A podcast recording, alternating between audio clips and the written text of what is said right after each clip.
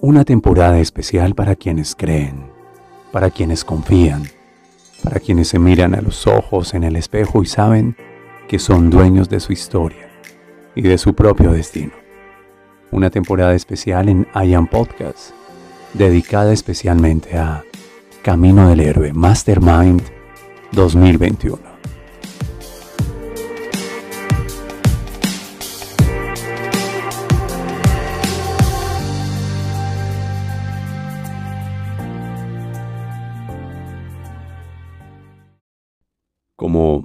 Acostumbramos a decirte, saludo al otro lado de mi voz deseando que estés súper bien y en realidad comprometida y comprometido contigo. Es nuestro tercer episodio en este especial de Mastermind, Camino del Héroe 2021. Y en esta tercera entrega quiero hablarte de un recurso que descubrí en una de las mentorías que ofrecí a toda esta tribu que, que ha hecho este programa, que se prepara para descubrir su maestría personal. Se trata de Lisa Nichols, una afamada oradora, una influenciadora, una mujer afroamericana realmente espectacular. Ella es uno de mis referentes, te lo confieso, y la descubrí a través de Vishen Lahiani en Mind Valley, esta plataforma de conocimiento que genera mucho valor a la humanidad. Si tú sientes un llamado porque fuiste incomodado por la vida y si te preguntas, como lo dije en el episodio 1, debe haber algo más. Pero además te atreves a declarar tus elecciones, pero especialmente tus renuncias, teniendo claro quién no quieres ser y lo que quieres dejar atrás, me parece que esta anécdota de Lisa con respecto a un diagnóstico de depresión que le fue prescripto y comunicado a ella en algún momento de su vida y en alguna etapa, llega muy bien como ejemplo para esta tercera entrega. La anécdota que cuenta Lisa Nichols es anticipando uno de los recursos más ganadores que ella ha desarrollado. De hecho, su psiquiatra, la doctora que le prescribió Prozac, una medicina antidepresiva, le dijo, tienes que decirme lo que hiciste.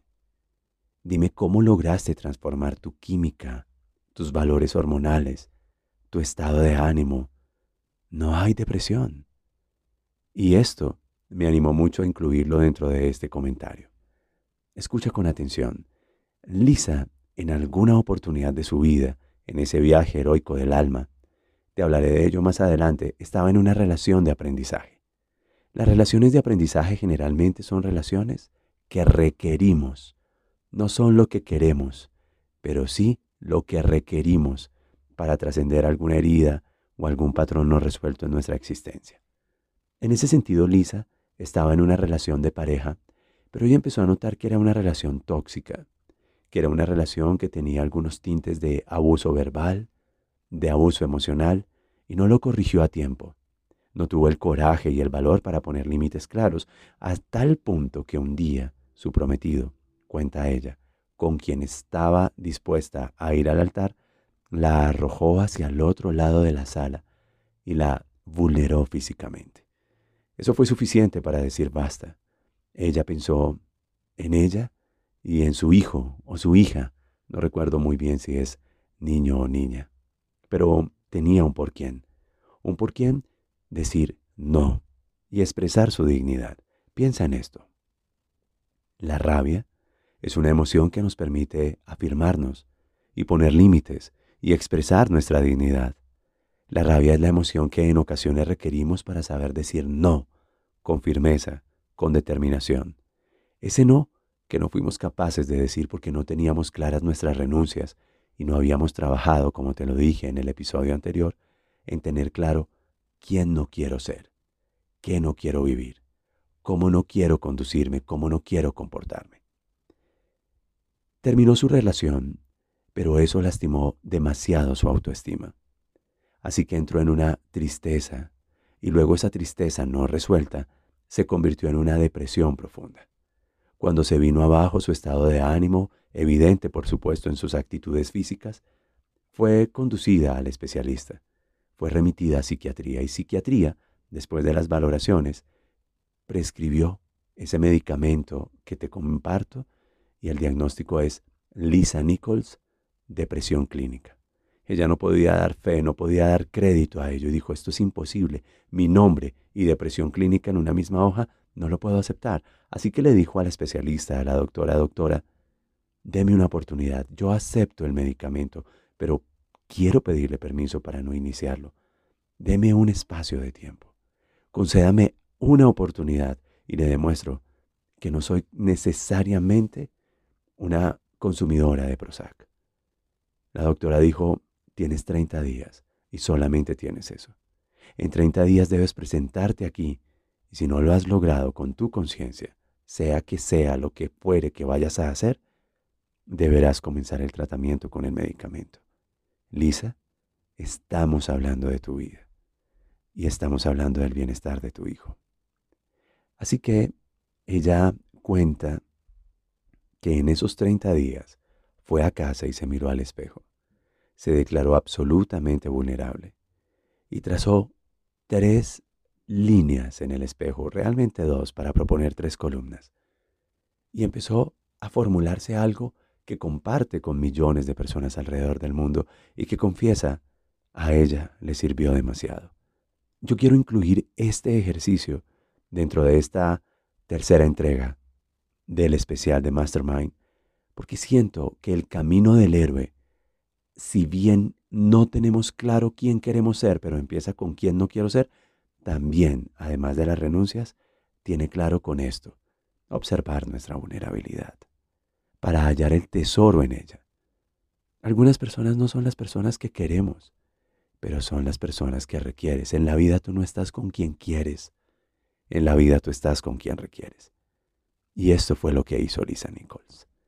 Quédate conmigo y te cuento lo que escribió en su espejo que le valió recuperar su confianza y su autoestima.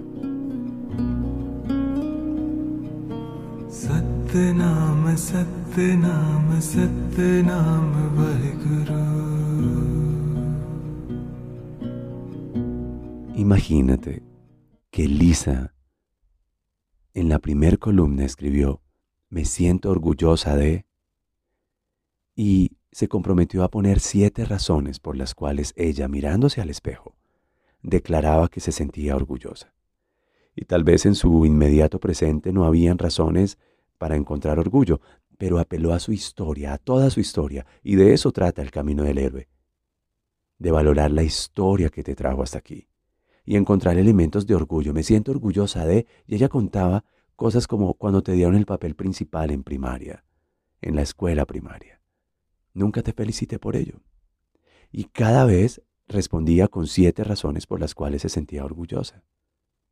En la segunda columna, Lisa escribió, te perdono por. Y encontró siete razones por las cuales se perdonaba. Se perdonó, entre otras cosas, por haber consentido esa relación tóxica. Y se perdonó por tantas cosas que en su mente y en su corazón sabía que no había tenido la oportunidad de presentar sobre la mesa para ser entregadas, para ser liberadas. Y la tercera columna, después de me siento orgullosa de, te perdono por, es me comprometo contigo a, e igualmente hizo siete declaraciones. Escuchen esto. Me siento orgulloso de. Responde siete veces con siete razones a esa pregunta. Luego, te perdono por. Y responde siete veces con siete razones a esa pregunta. Y luego, me comprometo contigo a. Y responde siete veces con siete razones a esa pregunta. El asunto es que Lisa no lo hizo solo el primer día, ni el segundo ni el tercero y durante la primera semana. Lo hizo sagradamente y ritualizadamente durante 30 días. Y así, en ese autodiálogo frente al espejo, obligó a todo su sistema hormonal, a todo su sistema representacional, a la conversación que ella tenía de ella misma, a ser modificada. Por eso cuando en el día 30 llegó y se presentó delante de la doctora, de la psiquiatra especializada, ella no daba crédito a la transformación de Lisa. Estamos delante de un héroe. Estamos delante de uno de los actos heroicos. Estamos delante de una transformación que proviene de aceptar, de reconocer, de recibir la vulnerabilidad. Sí, la propia sombra. No tengo ni idea qué voy a hacer con mi vida, pero voy a empezar a reafirmar aquellas cosas por las cuales puedo sentirme orgullosa, puedo sentirme orgulloso, y voy a empezar a reafirmar aquellas cosas por las que siento debo perdonarme. Hay tres niveles de perdón, lo dije en alguna temporada en I Am Podcast. Perdonar a los demás, perdonar a Dios, o al menos el concepto de Dios que traigo en mi cabeza, eso es de San Agustín, y perdonarme, que es quizás el nivel más difícil. Pues Lisa lo hizo, y después de haberse perdonado, que implica recibirse, entonces hizo su declaración de me comprometo contigo a y no te imaginas toda la transformación que surgió. Por supuesto, no requirió el medicamento, no te estoy diciendo, como lo anticipa ella, que no uses tu medicamento. Quizás al otro lado de mi voz alguien está experimentando eso y esta medicación. No tengo autoridad para decirte no lo tomes, pero sí tengo autoridad para decir intenta esto. Hazlo. Sé el héroe que experimenta una transformación recibiendo, asumiendo, sin negar su propia vulnerabilidad. Por eso, empieza con declarar tu orgullo y también continúa con darte perdón. Libérate y luego confírmalo con acciones de compromiso hacia ti misma, hacia ti mismo. Espero que te haya gustado este tercer episodio. Estamos construyendo las bases de lo que significa el ADN de Mastermind. Te estoy contando lo que yo he hecho. Así que si escuchas los tres primeros episodios, son una fotografía y una radiografía de lo que yo mismo he hecho en mi vida. Aún nos quedan 23 entregas, así que siento que te voy a desnudar por completo el alma. Te veo en el siguiente episodio. Mi voz, William Fernando Sánchez.